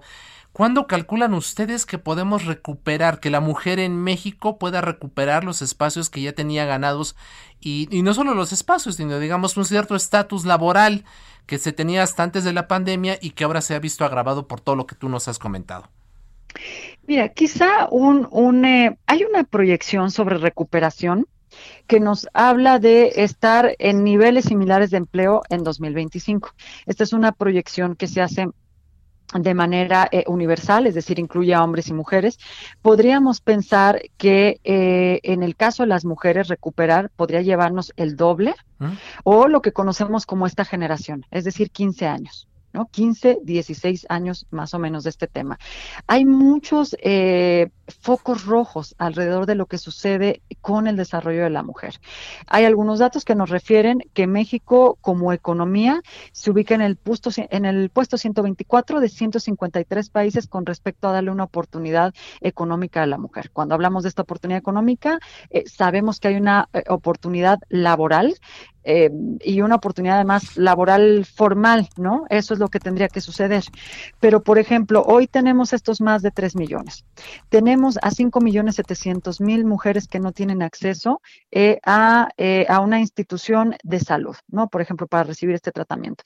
Entonces, ¿qué es lo que pasa? Que México tiene en torno a la mujer varios focos rojos encendidos. Inclusive hay algunas alertas que refieren que eh, si se mantiene la tendencia laboral como está para las mujeres, eh, en el Producto Interno Bruto del país en el 2030 solo será mayor a 5%. México hoy tiene una proyección en Producto Interno eh, Bruto que es pesimista, Pensaríamos que cuando logramos incorporar a más mujeres en la población económicamente activa, este, esta es una proyección que me parece muy interesante destacar. El Producto Interno Bruto en el país podría crecer 15%. México no, ha, no se ha movido ¿no? No, por supuesto, no lo pensamos en términos de un doble dígito. Y las proyecciones que hacen organismos internacionales o que hacen organismos en México hablan de esto.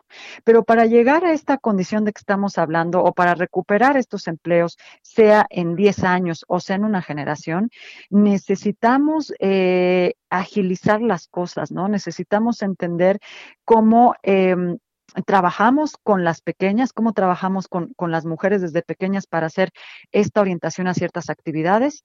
En, una, en un segundo momento, de manera alterna, necesitamos también entender cómo se hacen políticas o cómo se cruzan políticas públicas con políticas empresariales para que las mujeres eh, tengan más acceso a puestos de desarrollo, para que haya una paridad en términos salariales. Hay muchas cosas en las que tendríamos que estar trabajando. La respuesta concreta es, nos llevaría al menos el doble de tiempo. Y quiero cerrar esta idea también diciendo que eh, cuando tenemos un país donde em, desde la política pública hacemos caso omiso de las señales, eh, o decimos que lo que sucede eh, a nivel de mujeres, por ejemplo, lo que está sucediendo el día de hoy, es únicamente una situación para atentar eh, a, una campaña presidencial, pues estamos limitando o coartando las posibilidades de desarrollo que tiene el país. Es como ponerle un muro precisamente a las posibilidades de desarrollo que tiene el país, impulsando de mucho mejor manera el, talento femenino. Tenemos casos donde, eh, y esto lo conocemos, México es uno de esos países donde la violencia intrafamiliar ha incrementado como producto de eh, la pandemia. Son mujeres que están quedándose sin ingresos, que por consiguiente están dependiendo económicamente de otra persona. Entonces, mientras no logremos romper con este círculo, vicioso de no estar preparadas, no tener esa dependencia económica, no veremos un, eh, progreso como país, eh, sino por el contrario, un retroceso. Así es. Finalmente, Ivonne, muy rápidamente, cuando hablas de que a, las mujeres les llevaría el doble de tiempo en recuperar lo que se perdió por consecuencia de la pandemia en términos laborales, ¿de cuánto tiempo estamos hablando? ¿En qué fecha podrías tú estimar esto? Pues esta es una proyección, eh, eh, insisto que no es única, es una proyección que se hace tomando los números de, de, lo que nos habla de cómo se ha perdido el empleo 2030. 2030. Uf. Uf, qué, qué fuerte.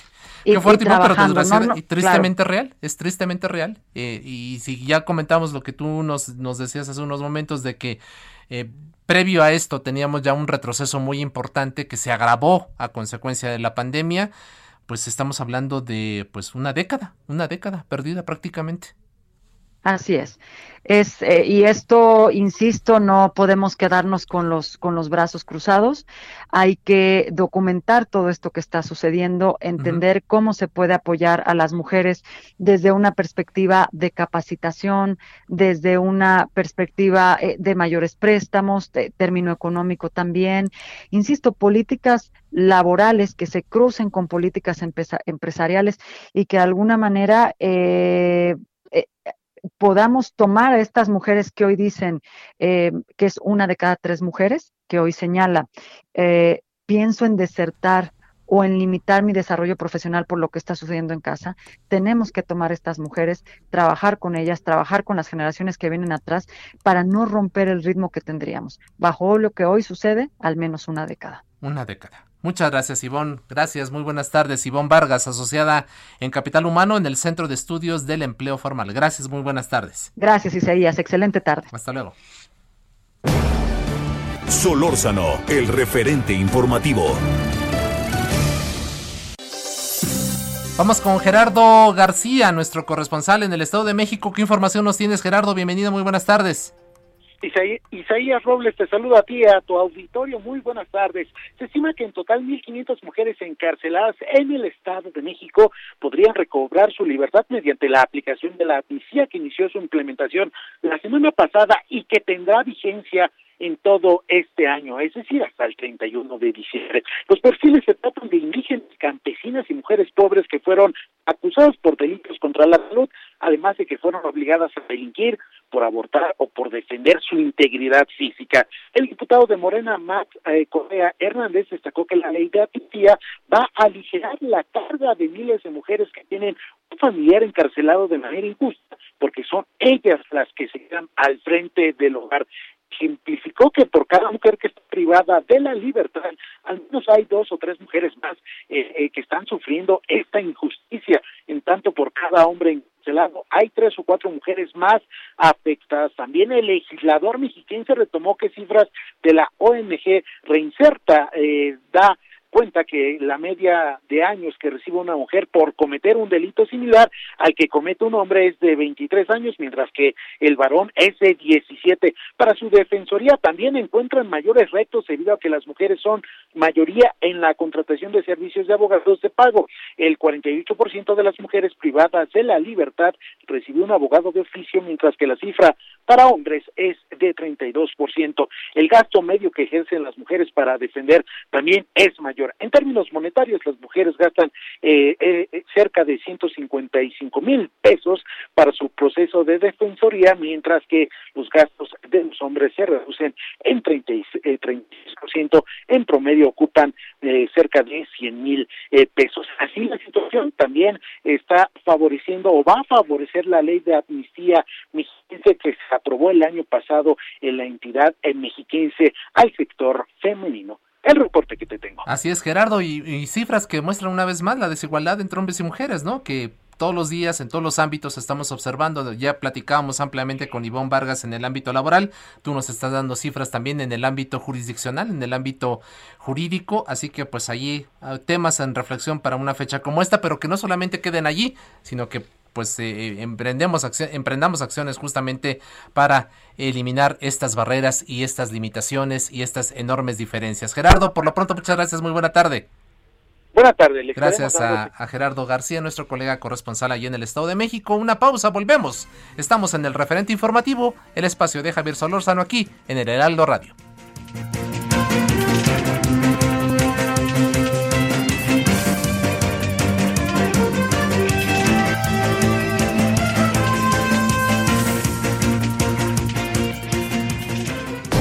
El referente informativo regresa luego de una pausa. Heraldo Radio. La HCL se comparte, se ve y ahora también se escucha.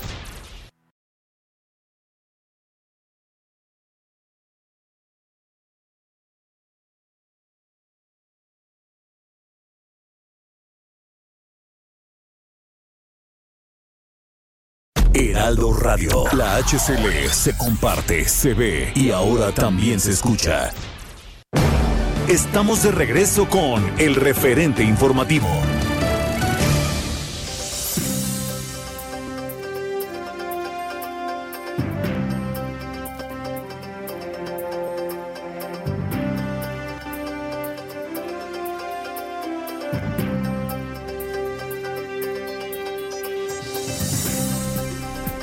De la tarde con 30 minutos. Continuamos aquí en el referente informativo, el espacio de Javier Solórzano aquí en el Heraldo Radio. Vámonos directamente con nuestro colega Gerardo Galicia.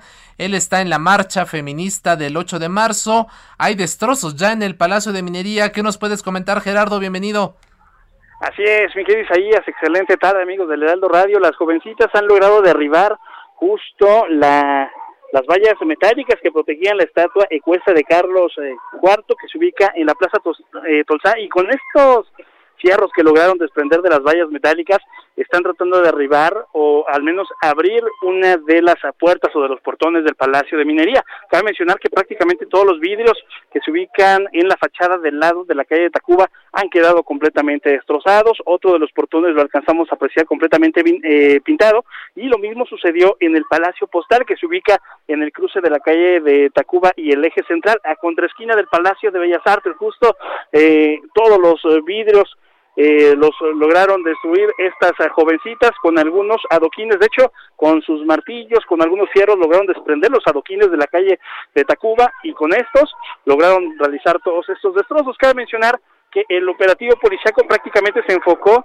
a la ruta que en teoría iban a seguir por la calle 5 de Mayo, sin, embargo este contingente bastante nutrido se desvió por la calle de Tacuba en sentido contrario y en estos momentos están realizando toda esta serie de destrozos. Por lo pronto es el reporte, tenemos cierre total en el centro histórico, hay que evitarlo para nuestros amigos del auditorio que tenían planeado cruzar por esta zona, no lo van a poder realizar, tenemos cierre hasta la circulación en prácticamente el primer cuadro de la ciudad. Presencia policiaca en la zona, Gerardo. No, no, la verdad es que todo el operativo policíaco se enfocó a la ruta de Juárez 5 de Mayo y el circuito de Zócalo. Esta zona, la Plaza Tolzá, no hay un solo elemento policíaco, solo tenemos un grupo de elementos del heroico cuerpo de bomberos. Simplemente pueden a la distancia apreciar todos los destrozos que se están realizando en estos momentos. ¿Y, y cuáles son las afectaciones que tú puedes observar así de bote pronto a esta estatua ecuestre de Carlos IV? Fíjate que la estatua no la alcanzaron a alcanzar, puesto que está bastante alta, solo le alcanzó a botar algo de pintura. La parte baja está repleta de grafiti, las vallas metálicas que lo rodeaban o que lo protegían eh, prácticamente lograron echarlas abajo y en las fachadas de los edificios son los vidrios principalmente los que salieron completamente destrozados ante la mirada de muchísimas personas que de hecho les gritaban dejen de destrozar, dejen de destrozar, una situación que por supuesto no influyó en estas jovencitas que siguen, siguen lo que escuchamos eh, de fondo, es el portón que están tratando de abrir con estos eh, fierros que lograron zafar de las protecciones que estaban resguardando la estatua ecuestre. O sea, ¿están intentando ingresar al Museo Nacional de Arte al Munal? ¿O al, Palacio, o al Palacio de Minería? Al Palacio de Minería, y por lo menos, así es, y por lo menos están tratando de de forzar la entrada. No sabemos si, si vayan a entrar o no, pero por lo pronto lo que alcanzamos a escuchar es eh, este forcejeo entre el portón y los fierros que han logrado zafar estas jovencitas, tratando de abrir por lo menos esta enorme, enorme puerta, puerta de madera.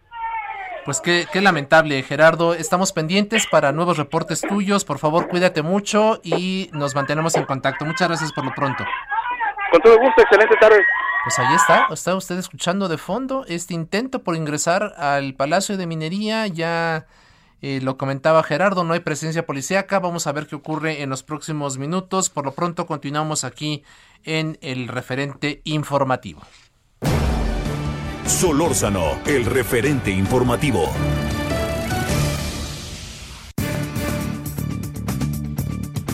Ahora establecemos contacto con Rubén Salazar Vázquez, él es director de la consultoría en comunicación y gestión de riesgos ETELEC y es que usted lo ha informado aquí en nuestros diversos espacios durante los últimos días, por desgracia la violencia en el marco del actual proceso electoral continúa, ha cobrado la vida de varias personas y para darnos detalles precisamente de este conteo trágico se encuentra Rubén en la línea telefónica. Rubén, bienvenido, ¿qué tal? Muy buenas tardes. Hola, ¿qué tal, Isaías? Me da mucho gusto estar en tu programa. Muy buenas tardes a todo tu auditorio. Muchas gracias por tu confianza y por tu tiempo. Rubén, platícanos, ¿cuáles son las últimas cifras de este conteo que ustedes están realizando de manera muy puntual sobre la violencia en el marco del actual proceso electoral? Sí, claro, Isaías, pues miren, este segundo informe que dimos a conocer a medios de comunicación que publicó hoy, por cierto, el Heraldo de México, tenemos un total al día de hoy desde que inició el proceso electoral, pasado 7 de septiembre, hasta el corte el 5 de marzo, que es cuando inician ya ¿no? las campañas a gubernaturas, al menos en cinco entidades, arranca la etapa más crítica del proceso. Hay un total de 205 agresiones en contra de personas políticas, con un saldo de 55 eh, eh, personas políticas asesinadas, ¿no? De ellas 14 eran aspirantes a, puestos de elección. Eh, adicionalmente a esta cifra, eh, en este informe dimos a conocer también el registro de personas servidoras públicas eh, designadas, es decir, aquellas que ejercen algún puesto eh, a través de la designación y no del voto popular, que son personas que no tienen ni una militancia partidista ni aspiraciones. Y aquí la cifra es mayor, son 71 víctimas, ¿no? Entonces sí es una problemática de violencia muy distinta a la de los políticos, pero nos pareció importante incorporarla para diferenciarla ¿no? de la situación que está prevaleciendo ya en este proceso electoral, puesto que también son autoridades designadas que cotidianamente enfrentan diversos desafíos y riesgos de seguridad en, pues, de acuerdo al tipo de competencias que han que las mismas desarrollan de estas 71 personas servidoras que, no son políticas, digamos, la mayoría, por ejemplo, son mandos de seguridad. Entonces sí son, eh, pues, eh, me parece datos que reflejan eh, la situación que impera ¿no? en contra de las autoridades electas y no electas por el voto en todo el país, en bueno, una buena parte del país, ¿no? Hay que decir que también es un problema que se está concentrando, al menos en lo que se refiere a políticos, en cinco entidades muy concretas, ¿no? Y de una de ellas que es la que más, eh, eh, pues, genera eh, eh, una atención es el tema, es el caso de Veracruz, ¿no? Sería la entidad más más más riesgosa para ejercer ¿no? las actividades políticas. 20% de agresiones y 20% de asesinatos en contra de políticos se registran ahí, ¿no? En el estado de Veracruz. Así es. ¿Esto tenderá a empeorar de acuerdo con los pronósticos, de acuerdo con ese seguimiento que tú de manera puntual realizas en cada proceso electoral? Eh, Rubén, ¿estimas que esto pudiera empeorar en los siguientes meses rumbo al 6 de junio? sí, claro, hubo un aumento muy importante en el mes de febrero y generalmente de acuerdo al comportamiento histórico de estos fenómenos tienden a aumentar muchísimo más ya en el periodo de campañas. ¿no? Aquí las campañas, sobre todo ya a nivel eh, local, o es que son, son, son calendarios electorales que además no son homogéneos, ¿no? Todavía hay muchísimos estados que no inician sus campañas. Hay muchos que iniciarán el 4 de abril, otros que todavía iniciarán hasta mayo. Por ejemplo, las campañas de Veracruz inician en mayo.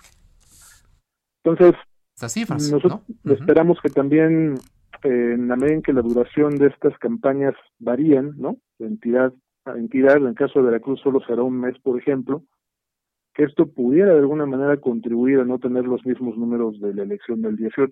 De hecho, hasta el día de hoy, o sea, hasta el corte, perdón, de que presentamos, del 5 de marzo, si lo comparamos con el mismo periodo de hace tres años, estaremos teniendo eh, un aumento del 23.4% en el número total de agresiones, pero un descenso del 27,6% en lo que se refiere a las personas políticas que han perdido la vida, ¿no? Entonces, esta reducción sí ha venido eh, disminuyendo conforme pasan los días. Yo recuerdo el primer informe que también se publicó en el Heraldo, en ese entonces había un descenso del 32% en el número de políticos asesinados en comparación con hace tres años ese primer informe el corte era el 16 de febrero. Pues han pasado pues prácticamente 20 días más y ese ese descenso pues ha sido eh, mucho más este se, ha reducido mucho más no entonces sí en la medida en que nos acerquemos a las campañas políticas es en donde empezaremos pues desafortunadamente a presenciar no un incremento tanto de agresiones y de y sobre todo de asesinatos, ¿no? Encontrar atribuirlo, Rubén, de acuerdo con tu experiencia, ¿a qué podemos eh, atribuir el hecho de que cada vez con, con, en cada proceso electoral que estamos viviendo en el país estamos viendo este, estas cifras? Pues mira, nos llama mucho la atención que, que pues esta, esta violencia, a pesar de no, no, no haber una elección en donde esté en juego la presidencia, eh, sí ha, ha empezado a, a, tener pues ya una serie de focos rojos en, en, entidades en donde puede haber razones muy diversas, no hay realmente una una una causa que, que pues prevalezca de manera predominante en todos los casos, ¿no? Hay dos narrativas aquí muy presentes, ¿no? Una que acusa a la delincuencia organizada. Sí. Entre ellas el presidente mismo, ¿no? Que pues, sí me ha sorprendido mucho eh, este manejo de una narrativa en donde ya se habla de un partido de la delincuencia organizada una narrativa muy similar, por cierto, a la de su némesis, ¿no? El expresidente Calderón, para ahora llevar a la política, que en su momento el propio expresidente Calderón también lo, lo, empezó a abordar, ¿no? En este sentido de los vínculos que podrían existir entre entre pues, bueno, entre autoridades electas eh, sobre todo y organizaciones del narcotráfico sin embargo fíjate que nosotros en el en el informe final de la elección anterior y lo empezaremos también a, analizar en estos estas primeras entregas que ya daremos a conocer al público en general y a nuestros suscriptores, lo que encontrábamos era que no había una eh, correlación directa entre eh, los estados que tenían las mayores tasas de, de, homicidios por presunta rivalidad de grupos de la delincuencia o del narcotráfico en estos estados, por ejemplo, no habían las mayores tasas de agresiones ni de asesinatos en contra de políticos. Entonces sí nos llamaba mucho la atención que no había una correlación directa entre una entre un fenómeno y, eh, el otro, entre lo que es la violencia homicida y lo que es la, la violencia en contra de, de actores políticos. Eh, nosotros encontrábamos una correlación más directa en aquellas entidades eh, que tenían un mayor, eh, por, cuyos municipios tenían un mayor porcentaje de población en situación de pobreza. Y hemos visto que incluso en la, en la crisis de la pandemia, en donde, por ejemplo, zonas turísticas se han visto muy eh, afectadas por el cierre ¿no? de las actividades, por el tema del confinamiento, pues hemos tenido también casos, ¿no? Como fue el de Puerto Morelos, donde asesinan a un aspirante.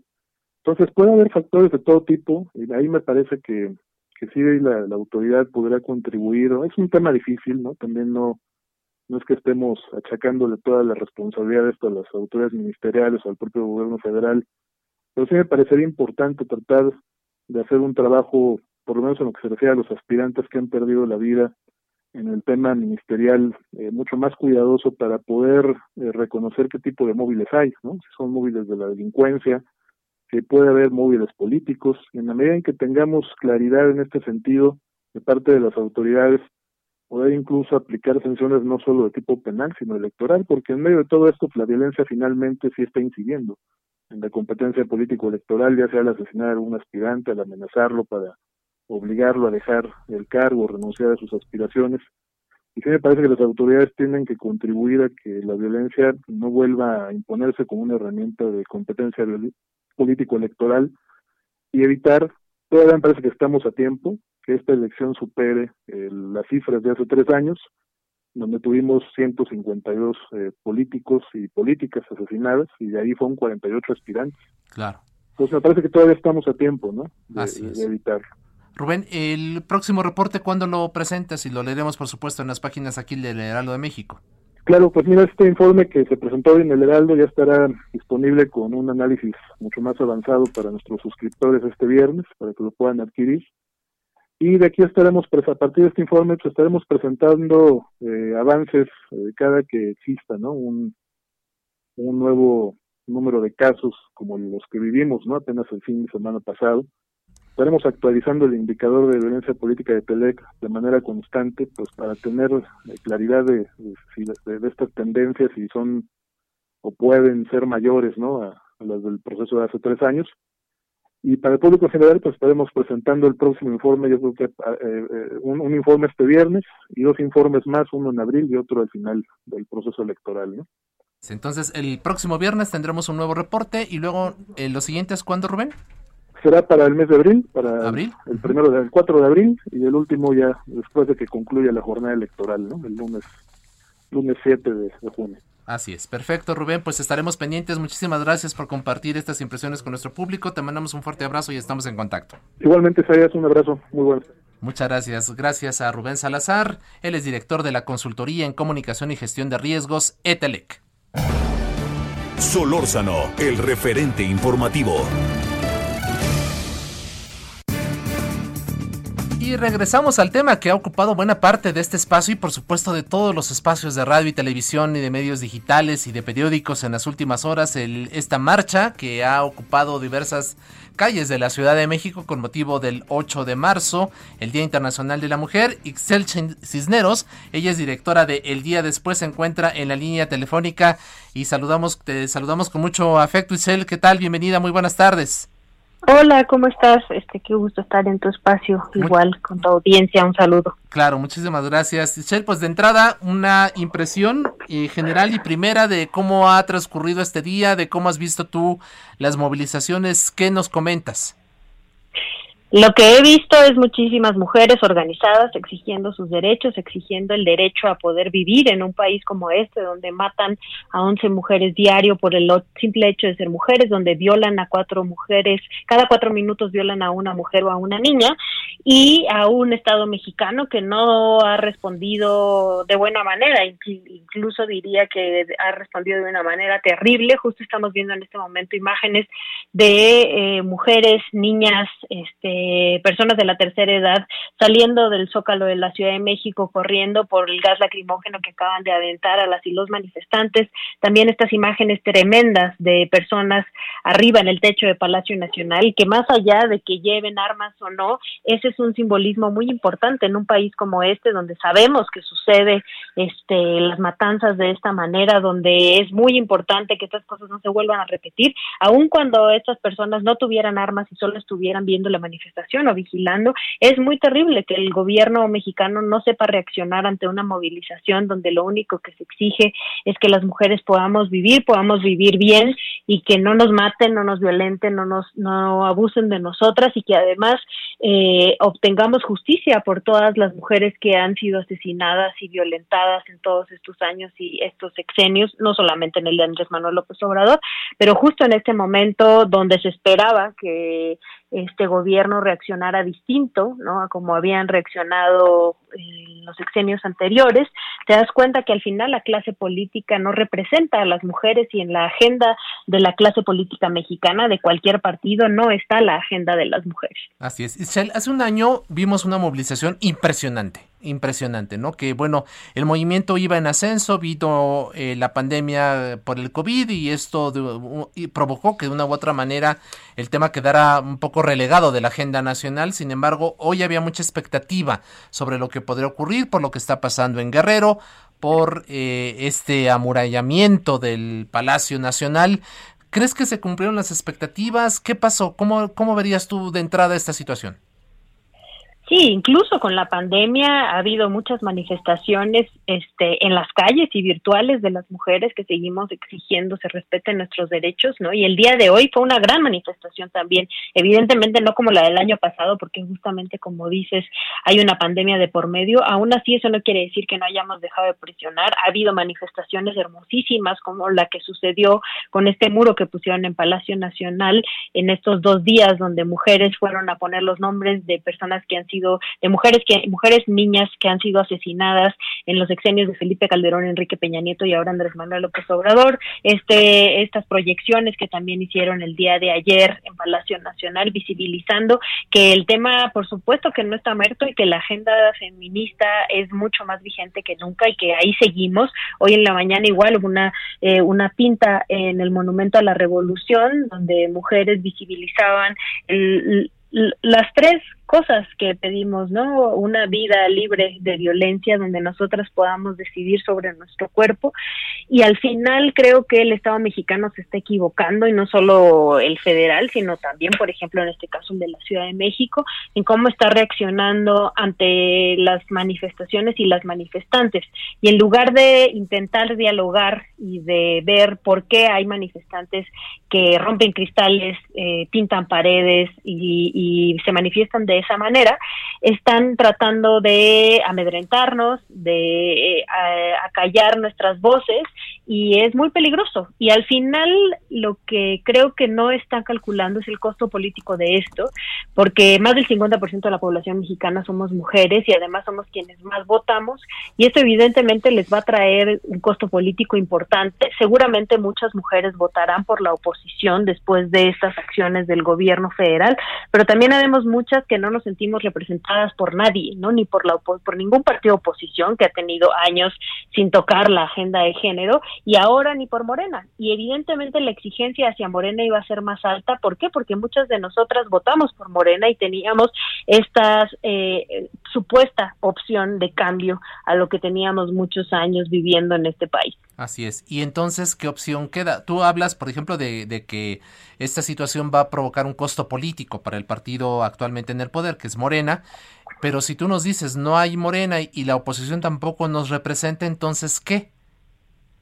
Pues justamente nosotros nos seguimos organizando, más allá de las elecciones, más allá de, ir a votar por alguien, ¿no? Y, al final muchos de nosotros decidiremos anular nuestro voto y no votar por, por nadie, pero eso no quiere decir que no nos estemos organizando para que algún día haya alguna mujer que nos represente en algún partido o independiente que las hay, ¿no? Dentro de, de, algunos partidos hay mujeres que se han, se, se la han partido, como decimos los mexicanos, por nosotras, pero son la minoría, ¿no? Y entonces lo que tenemos que empezar a hacer es ampliar esta agenda para que realmente sean personas que nos representen. En principio, mujeres que nos representen, ¿no? Porque la clase política sigue siendo este club de Toby tremendo, donde deciden cosas como mantener a un personaje como Félix Salgado Macedonio en la candidatura de Guerrero.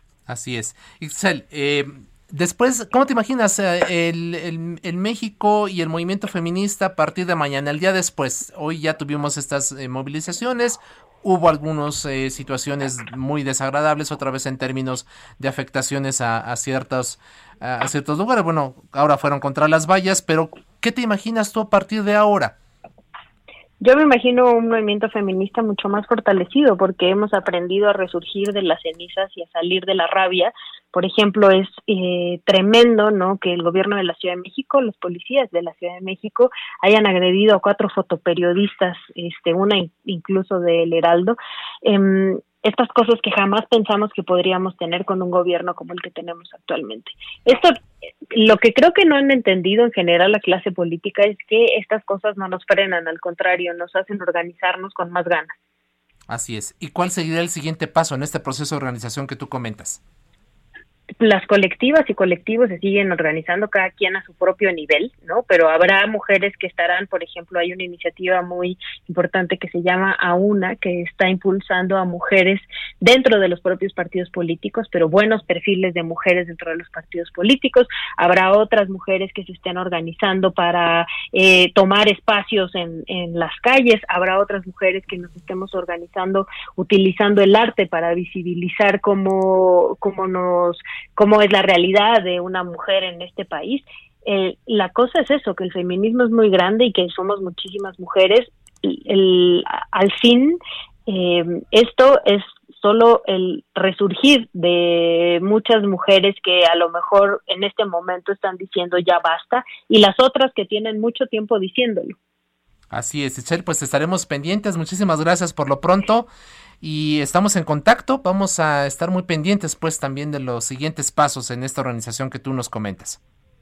Acá andamos, cuídense mucho. Muchas gracias a Isabel Cisneros, ella es directora de El Día Después y pues ya conversamos con ella eh, justamente sobre todo esto que ha ocurrido el día de hoy, que es muy importante. Así que, pues bueno, tiene usted ya un panorama muy general de todo lo que ha ocurrido en las últimas horas, de estos últimos destrozos que nos comentaba nuestro colega Gerardo Galicia ya en el Palacio de Minería, esta afectación que se estaba haciendo allí al, al propio palacio en un intento por ingresar al mismo. Y bueno, pues eh, le recomendamos que siga, por supuesto, sintonizando los diversos espacios informativos de El Heraldo Radio, en donde usted tendrá más detalles de lo que sigue generándose a partir de esta movilización en el marco del 8M del Día Internacional de la Mujer. Le invitamos a que se quede con nuestro colega eh, Jesús Martín Mendoza, quien tiene toda la información, por supuesto, con todo su equipo. Y por lo pronto, a nombre de Javier Solórzano y de todo el equipo que hace posible el referente informativo, le agradezco Eh, mi nombre es Isaías Robles, también agradezco a quienes han hecho posible este esfuerzo, como todos los días, Román García en la producción, Daniel Padilla en eh, también en la coproducción y también eh, en la redacción, Javier Báez en los controles técnicos, Gustavo Martínez, nuestro ingeniero. Quédese pues en, las, en sintonía de El Heraldo Radio. Muy buenas tardes, que tenga usted un excelente lunes, una excelente semana. Cuídese, porque si sirve, yo me lo pongo, use el cubrebocas. Muy buenas tardes.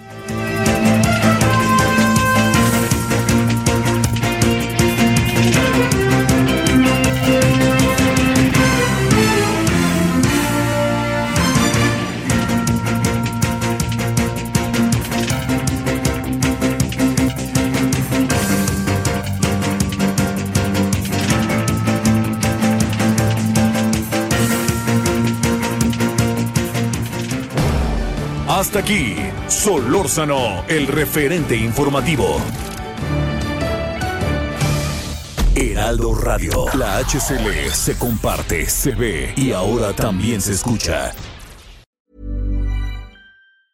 Hey, it's Paige DeSorbo from Giggly Squad. High quality fashion without the price tag. Say hello to Quince. I'm snagging high-end essentials like cozy cashmere sweaters, sleek leather jackets, fine jewelry, and so much more. With Quince being 50 to 80% less than similar brands. And they partner with factories that prioritize safe, ethical, and responsible manufacturing. I love that. Luxury quality within reach. Go to quince.com slash style to get free shipping and 365 day returns on your next order. Quince.com slash style.